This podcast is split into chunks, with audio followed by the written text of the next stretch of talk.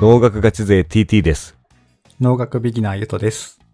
農食ラジオあじゃなくて、じゃなくて、時事ネタも取り扱う農食ラジオ、始めていきます。もう時事問題。お願いしま時す。事ネタ。牛乳を飲も毎日飲んでます。う。あ、毎日飲んでる。なんだ よ。じゃあ、終わります。違うか。お疲れ でした。まあ、どんぐらい飲んでるかにもよるよね。おういや、こないださ、いつだっけな ?1 月の、うん。だったかな ?12 月だったかなあの ?NHK のクローズアップ現代っていう、はいはい。全然見たことないけど、有名だよね。そう、7時ぐらいとかかなあれ、クローズアップクローズアップ現代。略して黒ゲンなんだけど。 そうなんだ。化学物質みたいだね。黒ゲン。農薬っぽいね。クロロ、なんとかゲームみたいになりそ うじゃん。あら、黒ゲン酸みたいな。それだとポリフェノル。そうそう。っていうのを見てたらさ、この牛乳がうん業界、酪農業界やばいみたいな話でさ。ああ、なんか、ちらほら見かけるね。全然そうねわ。かんないけど。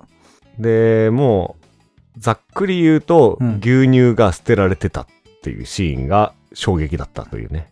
ああ、その番組で。そうそう。なんか農家、酪農家に取材して、うんまあ、。これ牛乳絞ったんですけど、うん。売り先がないので捨てまあ、す。そっち捨てるって。うん。そうそう。飲食店とか家庭とかそっちの廃棄かと思った。ああ、じゃなくてじゃなくてあ。酪農家さん売ねり先がない、そう、ので捨てますと。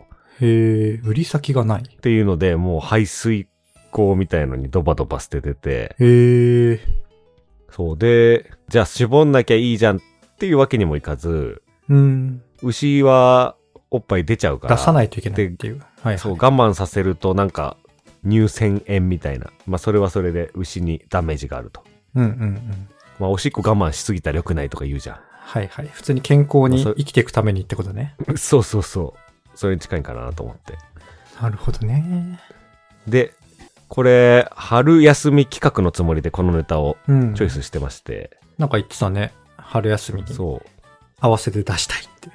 本日3月22日だけど、まあ、まだリリース日。春休みなってないのかなギリ。まあ、自治体によってなってんのかななんかそんぐらいからのイメージだね。まあ、そうそう昔のイメージだけど。そうね。うん。ちょっと最初春休みは牛乳を飲もうって言えばよかったわ。はい。入れられまあるいいよ。 や。あ、入れる。じゃあ、そ後で。 後で入れてください。はい。っまあ、てことでね、春休みはてことで。学校給食もないし、うん。ないんですよあーまあ学校というか、自治体が買ってくれないってことか。さっきの文脈で言うそと。う、そうそう、学校が買ってくれないし、あとは牛乳もなんかね、おっぱい全盛期みたいな感じらしいんだよね、春は。ああ、どんどんどんどん出るんだ。そうそう。へえ。需。要がないのに、供給が増えちゃうのが春休みとかゴールデンウィークらしい。おおー。んゴールデンウィークもあ、そうか、休みだから。そうそうそう。うん。ってことで、ちょっと牛乳ネタで話していきましょうよ。はい。いや、うん。一年越しのね。一年以上。一年越しね。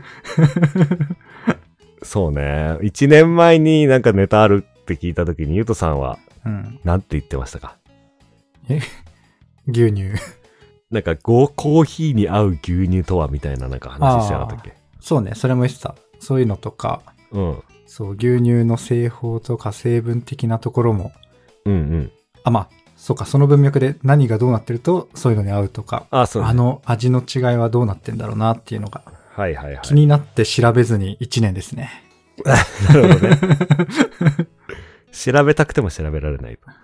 はい。ほんで、ちょっと、今回はさ、うん。そのコーヒーとのマッチングというか、のとこでさ、んなんかそんなネタを言ってた気がするんだけど、うん。例として。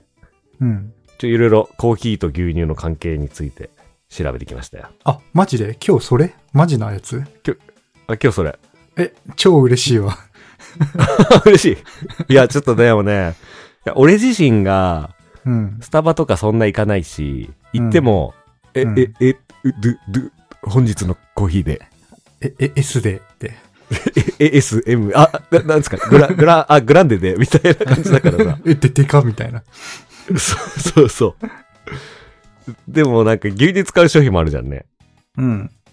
たくさんあるね。え、ゆうとはないのもの、スタバ行ったら。基本的にコーヒーかスターバックスラテだね。うんうんうん。あカフェラテラテですか。ラテですね。もう、うん。ほぼほぼ。 家でもカフェラテってなんすかカフェラテってなんすかカフェオレと何が違うのああ、それ牛乳 えっと、もう牛乳は一緒。うん。コーヒーが、あの、エスプレッソか、もう普通のドリップコーヒーかっていう。ああ、もう。違いさすがだね。 カフェラテがエスプレッソ、あね。そうね。そうそうそう。濃縮されたコーヒーみたいなやつですね。そうそう。で、俺は、あ、なるほどなと思ったのが、うん。カフェオレはフランス語なんだよ。ああ、語源ね。うん。うん。で、カフェラテはイタリア語なんだよ。あ、そうなんだ。うんカフェラッテみたいな。うん。まあ、どっちもえ和訳するとコーヒー牛乳なんだけどさ。そうだよね。直訳しちゃうと。うん。で、俺イタリア人エスプレッソ飲むイメージあってさ。確かに。だから、イタリア語の方がエスプレッソを使って、うんうん。フランス語の方が、まあ普通のドリップコーヒーを使うといううん。ことでしっくりきた。だから永久に忘れないと思うわ、これ。カフェオレとカフえーそんェなラテ。覚え方。俺だけか。確かに普通に丸暗記しちゃったわ。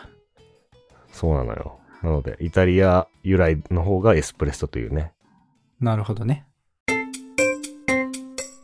で、これさ、牛乳の割合違うんだよね。まあ、そうだね。うん。カフェラテのが多いあ、そうだね。エスプレッソうがんうん。濃縮されて濃いから少ないみたいなイメージではああ、そうそう、覚えねて。た。より多く、あの、ミルクを使うということで、そう春休みは大人の皆さん、カフェラテを飲もうということ で。カフェラテ美味しいよ。うん。そうそう。で、コーヒーが苦手な人でも、俺はおすすめしたいんだよね。お、そうなのコーヒーが苦手でもカフェラテ。ああ、うん。いいね。で、もう簡単に言うと、カフェラテの方がカフェインが少ないそうなんだよね。らしい。うん。そうそう。全然信じられない。うん。あんなさ、濃いのにさ、そうそうそう。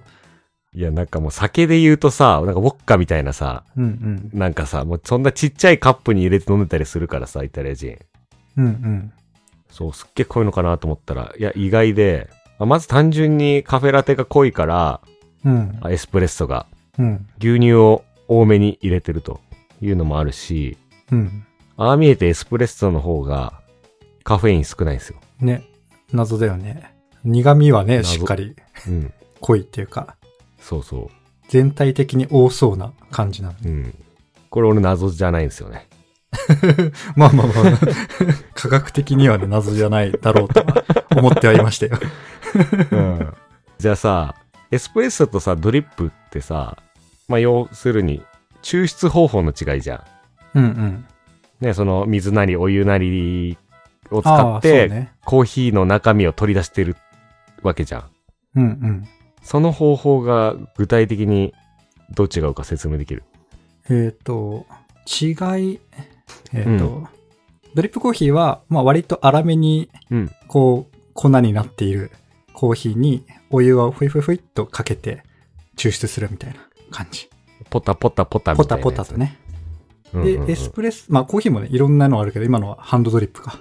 うん。で、エスプレッソは、なんかもっと細かく、細かい粉にしたやつを、なんかギュッと押しつぶして、うん。圧縮して、うん。で、またなんかめっちゃ高温のやつ、あ高温はまあ一緒か。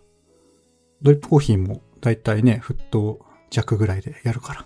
うん熱うん湯で抽出すると。ちなみに、エスプレッソは、うん。もう定義があって、へえ、なんかね、デロンギかなんかのホームページに書いてあったんだけど、デロンギ使ってますね。 あ、そうなの。そう。吸気圧90度25秒で抽出することをエスプレッソって言うらしい よ。じゃあ、エセかもしんないじゃん、家でやってんの。 もう一回、吸気圧90度 ああ、90。 25秒。うん。うんうん。なんか長すぎはダメよとかは注意事項に書いてあるね。うん。機械に。これ90度がキーなんじゃないかなと思ってんだよね。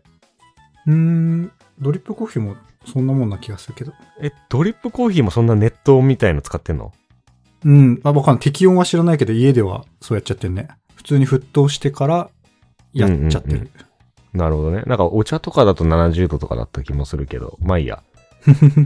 でこそカフェインの話に戻るけど、はい。カフェインって水に溶けるんだよね。水にと、あ、なるほどね。はいはい。うん。よまあ、世の中水に溶けない物質もあるじゃん。うんうん。例えば、石ころなんて入れてもさ、溶けないじゃん。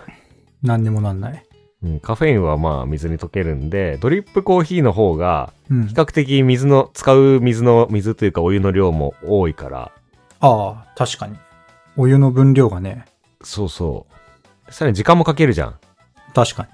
何分 ?3 分とかわかんないけど、2分とかまあ、どんだけ丁寧にやるかだね。そうそうそう。だからね、余すとこなく、なるほどね。あの、カフェインがコーヒーから抽出されるんだよね。ゆっくりゆっくりカフェインを垂らして溶けさせてるみたいな感じか。 そうそうそう。ドリップコーヒー。ドリップ式はね。なるほどね。でもエスプレッソはもう一瞬、たった25秒で抽出が終わるから、そうね。カフェイン短がい残っちゃうんだよね。うん。ああ、この残ったコーヒーの粉側にのあるんだ。うんそうそうそう。そっちにまだある。はあ。そうそう。だから、あこん高圧、高温高圧だから逆に水に溶けにくいような油っぽい成分とか、うんうん。そういったものがより取り出せると。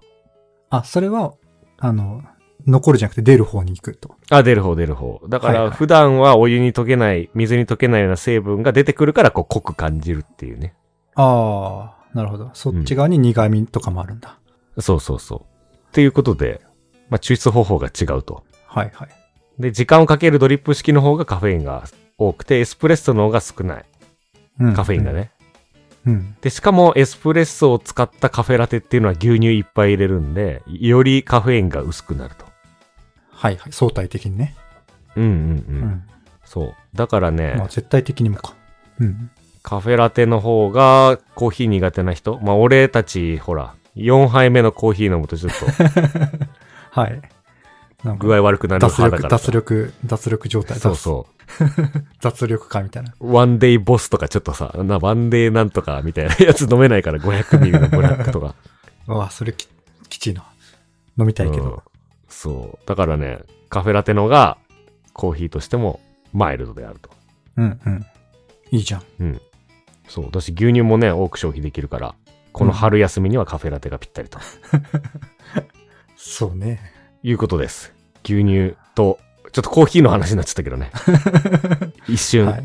大好きなコーヒーの話ですけど。でもやっぱ、ゆうとさんは家でコーヒー入れてるだけあって詳しいね。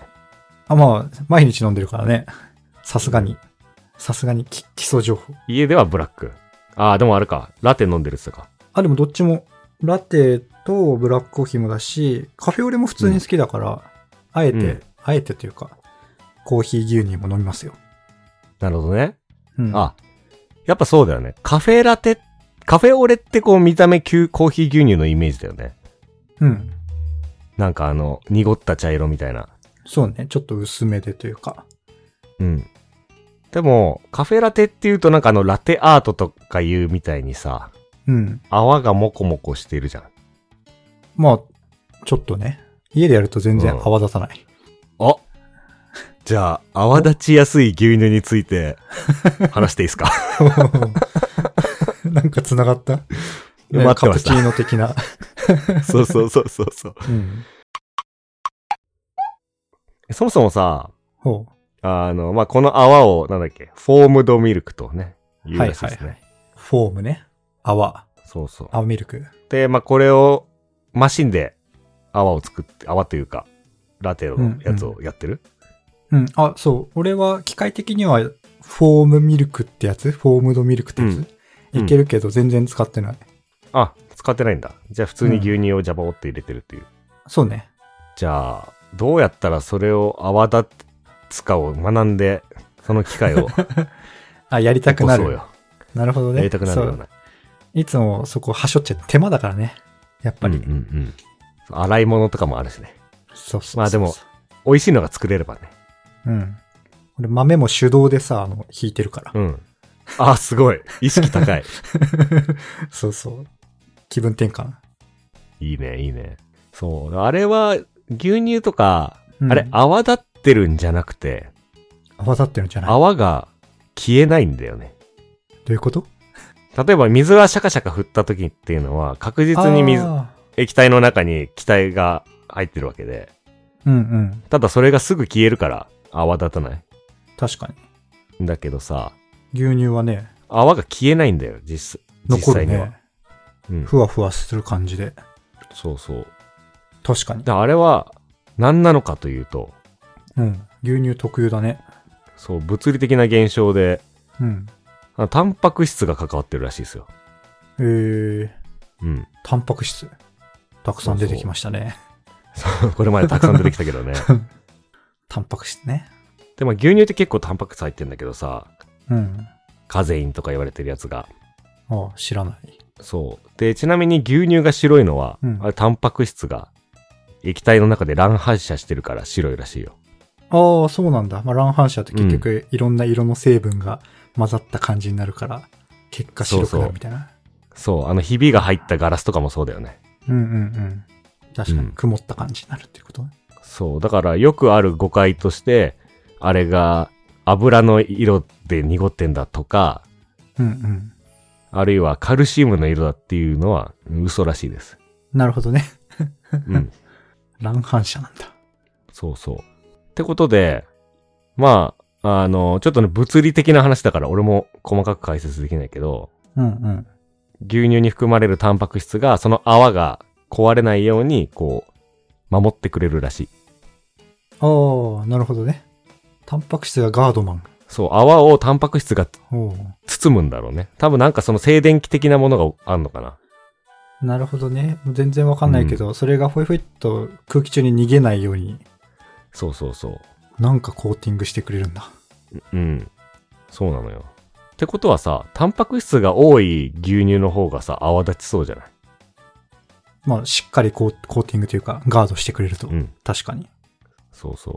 ってことでちょっと持ってきていいです か持ってきて。 ちょっと待ってて。持ってきて。てってれ ーちび、ちびっこ用ミルク。 !TT2 本の哺乳瓶を持ってきました。うん。これは、まあ、ちょっと温めた牛乳です。はいはい。温め牛乳。ホットミルク。温めた牛乳が 100ml ぐらいね、入ってます。うん、うん。ちちょっとこぼれちゃったんだけど、さっ き。だいたい 100g、100ml です。で、片方には、うん。スキムミルクが入ってます。何それあ日本語で言うと、脱脂粉乳。あー、はいはい。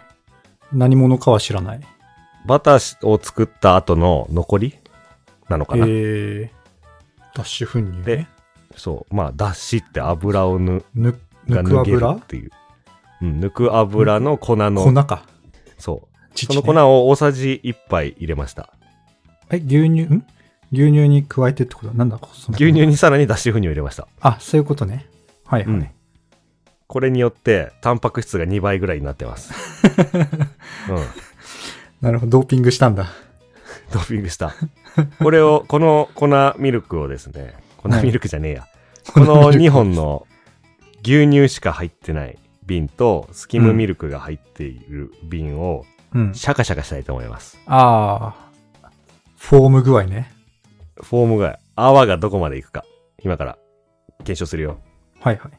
ちょっと大事故が起こんないようにね、ちゃんと口が閉まってることをメントスコーラみたい確な認し。て。メントスコーラみたいになっちゃうから、じゃあ、いき ますやば。これちょっと画面収録したい。よーシャカシャカしました。おシャカシャカ完了。ちょ問題があって、問題が出てきた。もう最後わかんなくなったいや、これ画面で伝わるかな、これ。お俺も後で写真で。これは、スキムミルク、さあなし。さなしのん結論結論。 さあなしでした。なるほど。でもね、うん。でもだよ。スキムミルクって糖分も入ってんのよ。はいはい。タンパク質も多いし、糖分もあると。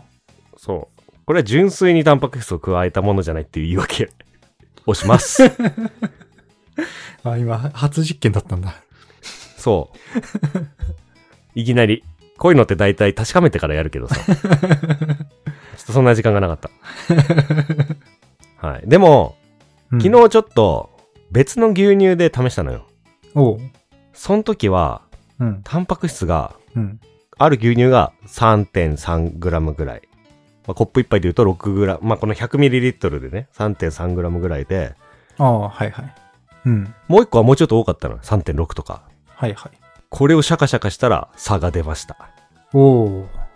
それを写真撮ってあるから、そ 後っちをほ採ど。用。おおういいね。ってことで、ちょっとて実験は失敗したん だけど、まあ一応タンパク質が多い方が泡立ちやすいらしいよ。はいはいはい。なるほどね。じゃあ、いいカプチーノとか飲みたければ、そういうのを探せばいいんうだ。んそう。で、あんのよ。あんのよ。森、森永の美味しい高タンパクて脂肪ゼロ牛乳っていうのがあって、ああ。まあ、今度脂肪がないとどうなるか説もあるんだけど、えー、牛乳なんだ、それ本は。当はね、そう、本当はそれで検証したかったんだよね。えだから普通の牛乳の、まあ、低脂肪牛乳だけど、ー、うん。あ無脂肪か。高タンパク3倍ののタンパク質が入っているえー、マッチョ用だね。と。うん。っていうことなんで、うん。これで試したかったんだけどさ、ちょっと売ってなかったんだよ。今日いろいろ見たんだ ああ。なるほどねけ。ど、コンビニには美味しい牛乳しかないし、明治美味しい牛乳。うん、明治だっけあの水色のっぽいパッケージのね。 うん。いやー、ちょっと残念。いつか再チャレンジしたいと思います。っお願いします。てことで、うん。高タンパク質の牛乳を使ってカフェラテを飲もはい。カフェラテなりう。、はい。カプチーノ。うん。で、ちょっとさっき気になったのがさ、うこのん。家の、ゆとさんのお家のさ、はいそ。のラテマシーンみたいなやつでさ、うん。え、泡がうまく出ないみたいな。ああ。いや、やってないからね。あ、使って、使ったことがない。うん。あ、使ったことがあるけど使ってないんだ。あ使ってない。だ手間だから。え、なんであんの なんでなんだ。それは、あの、カフェラテとカプチーノの違いが、うん、ただのホットミルクか、うん。フォームドミルクなんだよね。ああ、はいはいはい。で、俺はカフェラテしか飲んでない。なるほどね。あ、カプチーノの方がより泡が必要とされるわけね。そうそあなう。るまほろやど。かにすると。スタバのラテとかってさ、そう、あれふわはって、してないその基準で言うと、なんでだろうって感じにちょっと泡立ってんだよね。そのお店でなそうそうのそう。飲むやつは。俺めちゃくちゃスタバになんか嘘を教えられてるじゃん。でも、スタバじゃなくてもね、ちょいちょいと泡立って、ね、そうだよね。ラテアートみたいになっても、ちょっとうん、表面が泡立ってますけど。そう。いや、なんかね、そこは謎。 なんだ、せっかくあのマシンの使い方の話をちょっとしようとしてたんだけどさ。あうん。温度めっちゃ大事らしい。あ、ああ、泡立つ温度があるんだ。そう。でね、冷たいと泡が消えちゃうんだって。えー、細かくなっちゃうのかなうん、わかんない。そう。なんか泡が消えやすいらしいんだよ。うん。だから、あったかい方がいいんだって。だから俺もこの哺乳瓶に、を、さっきちょっとお湯で湯煎してたのね。うん、うん。なんだけど、あるあるなのが、うん。牛乳をちょっと自分で温めてから、何カプチーノ泡を作るマシンに入れると良くないらしい。はいはい。おどうするといいんだデロンギさんは、もう冷蔵庫から出して即使えっていう風に言ってる。へえー。でも大体ね、70度ギリギリをいくらしいんだよね。うんうん。70度ぐらいがいいんだ。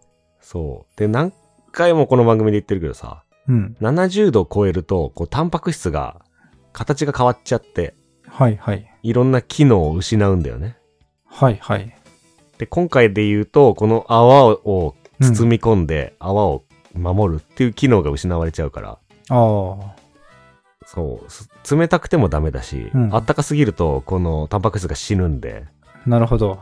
その機中間とい械うかは70度にそう、70度になるように加温、加熱してうんミルクを作るんだけど、これを下手に、あ俺のこだわり温めてからやるみたいなことを言い出 すと、70度超えちゃうんだよね。 はいはいはい。うん、そう。機械としては冷蔵庫から出したのを想定してるから。うんうん。うん。だから温度も大事らしいね。なるほどね。冷蔵庫から出した温度からいい感じに70度になるようなうん。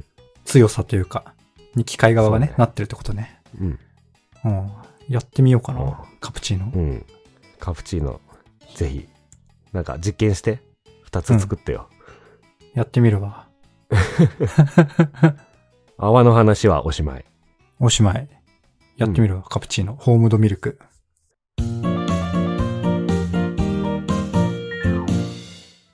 え、もうの特にネタないんだけどさ、コーヒーと牛乳絡みでなんか、ネタある。いやー、ネタある。うん。ネタある。もうもっと知りたいので言うと、もうたたくさんありますけどね。うん。後編になっちゃう。え俺が答えられるかどうか説はあるけど。ちなみに何えーっと、例えばま。あこ、好みの話はあると思うんだけど、うん。なんか科学的に言えることないかなっていうと、これで言うと、それこそ、タンパク質が多い牛乳の方が、うん。縦に合うのかとか、脂肪がとか、ああ、なるほどね。そのバランス感みたいなところは、うん。なんだ、牛乳を探す上でのポポイントになるじゃん。その定量化に、定量化されてるから。はいはいはいはいはい。そういうのはそうね。知りたいね。もう、あの、当てずっぽうで牛乳買って、あ、これがいいかもとかやるからさ。え ちなみに今どんなの買ってんの普通の牛乳あ、いろいろだけど、今お気に入りなのがね、うん。えーっと、 普通の牛乳、どういう牛乳 いや、ほら、低脂肪とかさ、ああ、なんかあるじゃん。それでいくと、基本、んえーっと、ちょっと高いぐらいの牛乳をうん通常買ってて、うん1リットル、まあ今の、最近ちょっと高いからあれなんだけど、うん。うん。今の最近の値段でいう1リットル230円とか、200うん円、うん。 50円じゃ、より安いぐらい。で、はいはいはい、時折300円ぐらいの買うみたいななるほどね。感じ。290円とか。じゃあちょっと良さそうな、品質いいんじゃねっていう感じの買ってるってそうう。そうそう。なるほどね。種類、種類は牛乳だね。うんうん。でな、るほど。あの、低温の長い殺菌じゃなくて普通の百何十度2秒間みたいな。うん。うんやつうんうんいやー、もう趣味の世界なん で、俺の中で一番大事なのは、うん。はい油かなって、油って脂肪分はい。脂かなって質。思ってて、ほら前さ、脂質ね激辛の回でさ、うん。あのー、ペヤング極激辛をみたいのを食べたら牛乳がいいみたいなうんうん。辛さを和らげるのに、脂そう。で、あれは辛味センサーにはまったさ、カプサイシンをさ、牛乳が連れ去ってくれると。はいはい。で、このカプサイシンは水に溶けにくいんだよね。だから水飲んでもセンサーから剥がれないと。うんうん。だけど油とは馴染みやすいからいいっていう話だったんだけど、多分コーヒーにも同じことが言えて、おうエスプレッソだから結構苦味が立ってると思うんだよね。そうそうそうう。ん。で、この苦味が苦手な人は脂肪分の多い牛乳いやー、まあ、これは好みの話か。なんか、うん。その感覚で言うと、打ち消してるのが結構美味しい気がして、そのめちゃめちゃ苦いのと、はいはいはい。その脂肪分がきっと多いやつで、うん。こう、うんうんうん。フュージョンしてる感じああ、それもいいっていうね。うん。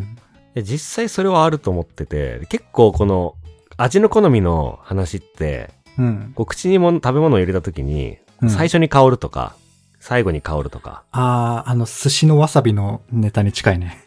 あ、そう そう。多分ね、コーヒー業界だとトップになんとかが来てみたいな。もうちょっとそういう。最初用最語初がトップ。あ、後ろのことなんて言うんだっけな忘れちゃったけど。あー、はいはいはい。多分ね、その油を、脂肪分を含む牛乳を使うと、うん、なんかそこのバランスがいいのかなと思って。うんうん。うん。なんかこう適度に苦味センサーにはまったり抜けたり、その苦味成分がね、うんうん。したりするからこう、程よく苦いみたいな。なるほどね。だから、うん、そこが、なんだろう、いきなり苦いとかう、んうん。じゃなくて、こう少しずつ苦くなってくる感じとか、はいはい。で、そして少しずつ苦味が消えていく感じ、後に残らないみたいな。多分感覚的に言うと苦っていうのがやっぱそうだねあのわさびのと一緒だわ、苦っていうのが嫌な感じに残らずにさっと消えてく感うじ、んうんうんああ、はいはいはい。だから脂肪なんだけど脂肪あそれが多分脂肪の効果なんだけど、脂質うん。の効果なんだけどその苦味を消すっていう感じでなんかさっぱりした感じにも感じるそうだ脂質なよのね。そうだよね。っていういやなんかあの、ボトルのブラックコーヒーとかグビグビ飲むとさ、結構口の中がさ、こう、コーヒー臭みたいなさ、はいはい、はい、残る感じわかるうんああいうのも残んないんだろうね。そうね試したことミルクがないけど。いや、そう、そんな感じだわ。ミルクがそう、苦味も好きなんだけど、それをこう、掃除してくれる感じそうそう。かもしれない。こういうのはあの、食品業界でこう、キレとか言ったりするけどね。あ、キレね。うん。キレ、キレな、あ、キレって言葉か。なんかビールとかでよく聞くけど。まあ、多分、食品によってキレの定義違ってくるかもしれないけ ど、うん。キレっていうと結構最後まで残らないみたいな、はいはい。うん、なんイかメージさ、かな。カフェラテとの組み合わせでもそれ感じんだけど、牛乳も、うんあとソフトクリームとか、うん。もう、めちゃめちゃ濃厚な味なんだけど、うん。その後味、後味がスッキリするやつ、こう、カルピスみたいに残りにくいみたいな。はいはいはい。カルピス残るね。そう、俺はカルピス大好きなんだけど、 残っても好きなんだけど、残らないのがまた、スッキリしていいなって思ってて、結構ね、高めの牛乳飲むと、その感じなんだよね。あと、まあ、高い、なんかたまにある高めのソフトクリームとか。うんうんうん。もしかしたら乳脂肪分が高いのかもしれないね。乳脂肪分。え、そのあ、脂その質ドーン牛乳に含まれている脂肪の割合ね。うん。なんか脂質が高ければ高いほどなんか残りそうな雰囲気だけど、そうじゃないのか。ちょっと調べる。なんか勝手なイメージ、脂質が多いのと、もう一個なんかが多いと、この残らずこう、スッキリするのかなとか、想像してたんだよね。まあシンプルには脂肪。だけど、うんうん。それ以外のこう微妙な、微量な、めっちゃ少ない匂いの成分とかの、うん、うん。そのもっとミクロな世界の話はあるかもね。はいはい。うん。なるほどね。ちなみに俺が最近よく買ってる280円ぐらいなのかな東京牛乳。東京牛乳っていう、毎日限定生産、まあ、量が絞られてて、うん。多摩地区の酪農家及び共同牛乳で共同開発した産地指定牛乳です。っていう。それさ、うん。横に成分表示あるよね。あるよ。タンパク質いくつ 200ml、コップ1杯あたり 7g。おー普通のよりちょっと多い気がする。うん。あの、国のデータベースにあるやつは200で言うと6.6だね。はいはい。脂質は脂質がね、8。 ?8。これ、国のデータベースで言うと7.6だね。おおまあまあ多い。で、あのなんか、乳脂肪分何点何パーセント以上っていう方は3.7なんだけど、はいはいはい。別途、年間平均値っていうのをアピールしてうて、そっちは3.9って書いてある。ちすょっとごいせこい感じなんだけど。 失敗ロットじゃん、それ。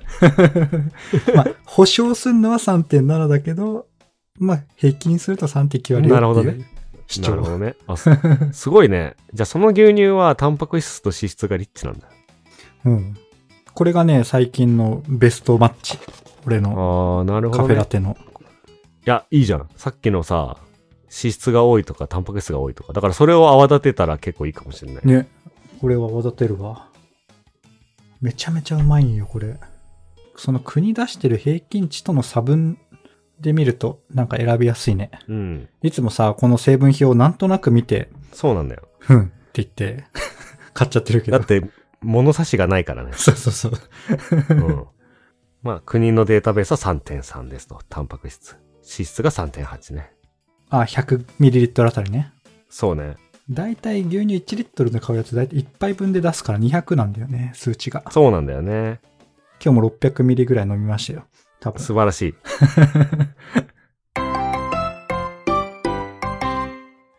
いや、牛乳めっちゃい面白いことあってさ、多くてさ、うん。